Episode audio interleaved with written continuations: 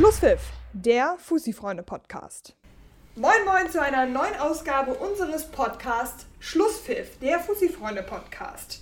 Neue Saison, neuer Podcast. Zur neuen Spielzeit starten wir direkt mit einer Spezialausgabe. Unser Podcast trifft unsere Kolumne Schlusspfiff trifft Abpfiff. Und deswegen sitzt heute mein Kollege Jan Knötsch bei mir. Er ist bei uns ja immer für die Kolumnen zuständig. Wer sie aufmerksam verfolgt, der wird das natürlich wissen. Wir wollen heute über den doch misslungenen Start der Top-Favoriten der Oberliga sprechen. Natürlich, nach einem Spieltag ist das relativ gewagt, aber wenn eine Mannschaft schon vor der Saison die Meisterschaft plant, könnte man zumindest einen Sieg zum Auftakt erwarten. Die Rede ist natürlich von FC Teutonia 05. 1 zu 2 haben die Teutonen gegen den TuS Ostdorf verloren. Jan, erzähl mir mal, war damit zu rechnen, dass Teutonia gegen Ostdorf verliert? Wenn man es ganz normal betrachtet, dann eigentlich nicht. Äh, Teutonia als Top-Favorit in die Saison gegangen. Teutonia war auch in diesem Spiel der Favorit gegen Ostdorf, die ja nun auch in der Sommerpause ähm, bzw. vor dem Saisonstart äh, einen Trainerwechsel noch vollzogen haben, beziehungsweise sich von einem der zwei Trainer, der ja eigentlich vorgesehen war, getrennt haben. Da steht jetzt Philipp Obloch alleine an der Seitenlinie, Piet Wiele ist nicht mehr da viele Dinge, die wahrscheinlich neu entwickelt werden müssen, die noch nicht so äh, ineinander greifen. Das berühmte Prinzip äh, der Rädchen, die ineinander greifen müssen. Also ich hatte tatsächlich damit gerechnet, dass Teutonia am ersten Spieltag deutlich gewinnt. Nun hat Teutonia verloren. Die Spielanteile waren wohl auch deutlich besser bei Ostdorf zu verzeichnen. Teutonia ist zwar in Führung gegangen, aber am Ende haben sie dann doch mit 2 zu 1 verloren und Ostdorf konnte die drei Punkte von der Kreuzkirche mit an den Blomkamp nehmen. Teutonia hat relativ deutlich gemacht äh, in der Vorbereitung, in der Sommerpause, dass sie die Meisterschaft angehen wollen, dass sie schon auch damit rechnen, um die Meisterschaft mitzuspielen. Findest du es clever, so klar von der Meisterschaft zu sprechen und zu sagen, jo, die holen wir uns dieses Jahr an die Kreuzkirche?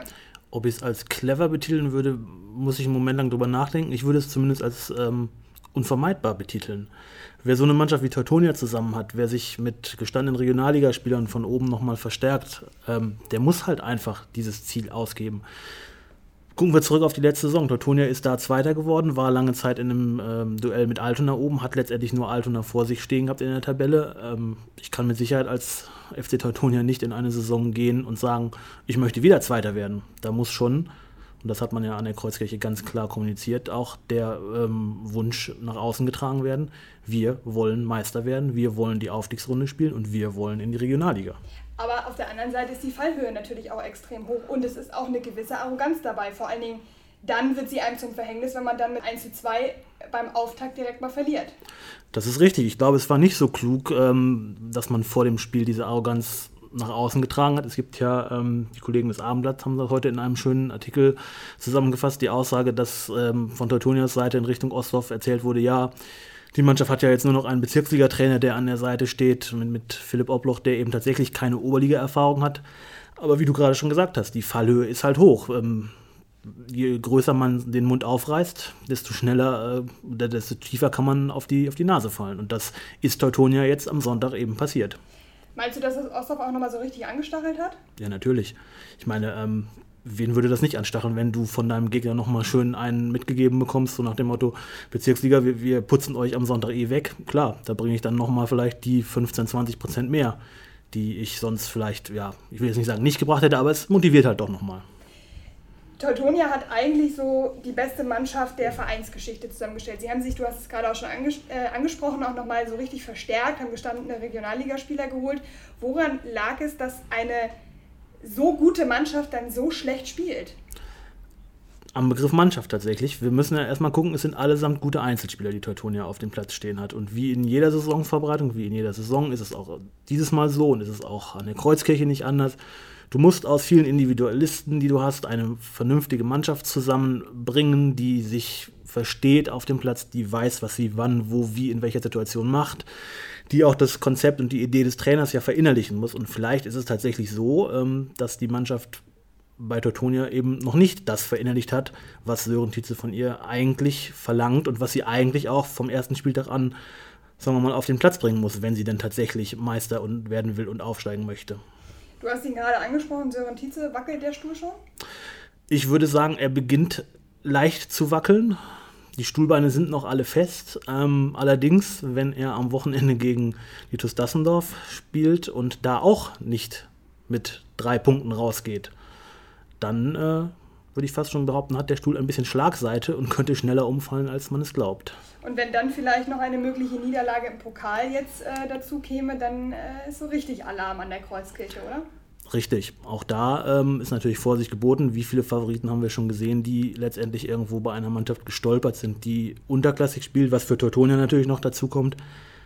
Die müssen unter der Woche bei Inter Eidelstedt auf Grand ran. Ich weiß von Sören Tietze, dass er das gar nicht toll findet. Ich glaube, seine Spieler werden das auch nicht so ähm, ja, begeistert aufgenommen haben. Eigentlich muss man da gewinnen. Aber wie ich schon gesagt, eigentlich. Kommen wir mal zum Gegner von Teutonia 05 am kommenden Sonntag in der Oberliga, die TuS Dassendorf. Ebenfalls ein Meisterschaftskandidat, neben Teutonia 05 aus meiner Sicht der heißeste Anwärter äh, auf den Titel, vor allen Dingen, weil sie ja nun Serienmeister sind. Aber ein Auftakt nach Maß war das für die TuS Dassendorf auch nicht wirklich. Nur ein äh, 1 zu 1 Unentschieden beim Meindorfer SV, das hatte sich die TuS auch anders vorgestellt und vor allen Dingen hatten sie sich das anders erhofft, wie auch Trainer Jean-Pierre Richter uns erzählt hat. Ich habe es der Mannschaft eben auch ausgerichtet, dass das sicherlich nicht äh, die Leistung, aber auch nicht das Endergebnis war, das wir uns hier heute erarbeiten und erspielen wollten. Deswegen ist die Unzufriedenheit hoch. Die erste Halbzeit der TuS Dassendorf war sogar so schlecht, dass sich Sportdirektor Schönteich, Ligamanager Knull und Sponsor Funk äh, genötigt sahen, in der Halbzeitpause sich zusammenzusetzen und einen Krisenrat zu halten. Zumindest sah es von außen so aus. Wir waren natürlich alle nicht dabei und haben auch nicht Mäuschen spielen dürfen. Trotzdem sah es von außen so aus, als hätten sie Krisenrat gehalten. Meinst du, dass Richters Stuhl mehr wackelt als der von Tietze? Ich wäre tatsächlich gerne Mäuschen gewesen bei diesem Gespräch, was die drei äh, Herren da abseits des Platzes in Meiendorf besprochen haben es ist eine schwere Frage, ob der Stuhl von, von Jean-Pierre Richter mehr wackelt als der von Sören Tietze. Ähm, klar, Jean-Pierre Richter ist letzte Saison eingestiegen zu einem völlig ungünstigen Zeitpunkt nach der Winterpause. Wir haben das ja oft genug auch in vergangenen Podcasts und Kolumnen äh, durchgesprochen. Fakt ist, es hat einfach auch bei Dassendorf am Samstag nicht so funktioniert, wie es soll. Und äh, auch ein Jean-Pierre Richter muss sich letztendlich an Ergebnissen und Erfolgen messen lassen. Und wenn die ausbleiben, dann steht auch der Stuhl nicht sicher. Welche Alternativen hat Dassendorf denn überhaupt auf der Trainerposition? Ich meine, mit Jean-Pierre Richter haben sie sich ja schon auch viel Hoffnung ins, ins Team geholt, würde ich sagen. Das ist richtig, aber denken wir mal ein Jahr lang zurück, auch mit ähm, Elad Ostermann hat man sich ja damals jemanden geholt, der ein sehr großer Hoffnungsträger gewesen ist, ein großer Name. Jean-Pierre Richter ist mittlerweile ja auch äh, trotz seines jungen Alters ein großer Name im Hamburger Amateurfußball auf dem Trainerstuhl ich weiß gar nicht, ob man da immer so einen großen Namen hinsetzen muss. Ich habe irgendwie das Gefühl, dass, äh, wenn man sich tatsächlich den letzten Trainer und den jetzigen Trainer anguckt, dieses Konzept mit großen Namen auf der Trainerbank in Dassendorf scheint nicht zu funktionieren. Diese Mannschaft braucht irgendwie was anderes. Von Dassendorf weiß man ja, dass das Funktionsteam auch sehr eingeschworen ist. Die sind schon sehr lange da. Wenn du da als neuer Trainer reinkommst, könnte ich mir vorstellen, dass das auch nicht immer ganz einfach ist. Wie ist deine Einschätzung da? Das ist richtig, zumal man ja mal gucken muss. Ähm, nehmen wir mal das, hängen wir es am Beispiel Jean-Pierre Richter auf, gehen wir mal weg von den anderen handelnden äh, Personen im Funktionsteam. Jean-Pierre Richter hat ja schon beim FC Süderelbe seinen Kader quasi immer selbst zusammengestellt, auch wenn es da mit Matthias Nils einen Ligamanager gab. Das war ja schon eine Truppe, die hat ganz klar die Handschrift von Johnny getragen. Beim SC Victoria ist es nicht anders gewesen. Da hat er zwar für einen anderen Trainer einen Kader zusammengestellt, hat letztendlich aber auch diesen Kader dann irgendwann, den er sich nach seinen Vorstellungen zusammengebaut hatte, übernommen. Und ich glaube, in Dassendorf ist es halt tatsächlich so, ähm, da gibt es mehrere Köche, die den Brei namens Kaderplanung kochen und wie heißt es so schön, viele Köche verderben den Brei. Ich weiß nicht, ob man da immer so mit einer Sprache spricht, was die Zusammenstellung des Kaders angeht. Nehmen wir mal nur ähm, die Zahl, 23 Spieler. Finn Thomas nach einer Kreuzbandverletzung noch nicht ganz wieder fit. Ähm, Joe Warmbier nach einer Kreuzbandverletzung Rückschlag. Und bei Alexander Nogovic, den man aus Lübeck geholt hat, weiß man noch gar nicht, ob der länger als September bleibt aus beruflichen Gründen. Ziehen wir bei den 23 Spielern die Leute mal ab. Ist ein sehr eng gestrickter Kader. Und, ähm, was man auch sagen muss, man hat zwar mit Len Strömer einen guten Spieler dazugeholt, aber eben sich nicht im allerobersten Regal bedient, wo sich Teutonia bedient hat. Vielleicht ist auch das etwas, was einem Jean-Pierre Richter nicht so ganz in den Kram passt. Na gut, auf der anderen Seite hat Teutonia jetzt den Saisonstart auch nicht viel besser hinbekommen. Kritiker unseres Podcasts würde natürlich jetzt sagen, ähm, naja, ein Spiel, das kann man schon mal verlieren bzw. nicht so gut gestalten.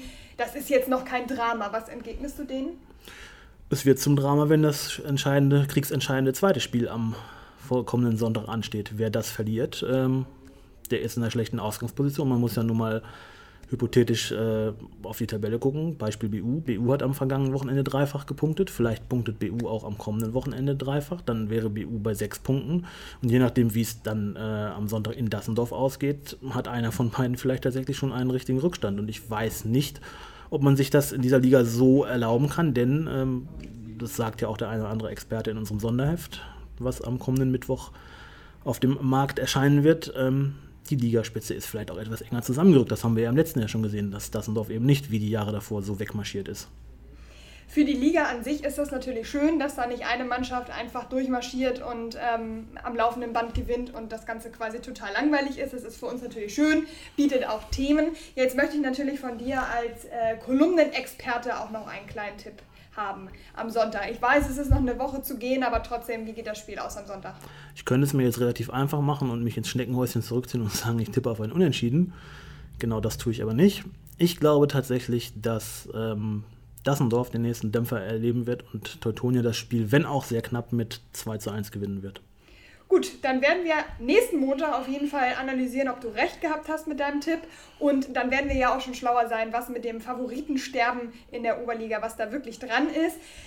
Wenn jetzt jemand den klassischen Podcast aus der letzten Saison vermisst hat, dann kann ich demjenigen auf jeden Fall unsere Montagszusammenfassung auf Facebook und Instagram ans Herz legen. Da haben wir alle wichtigen Infos zusammengefasst und ansonsten findet ihr natürlich auch alle anderen Infos, Hintergründe, Interviews wie immer auf unserer Seite.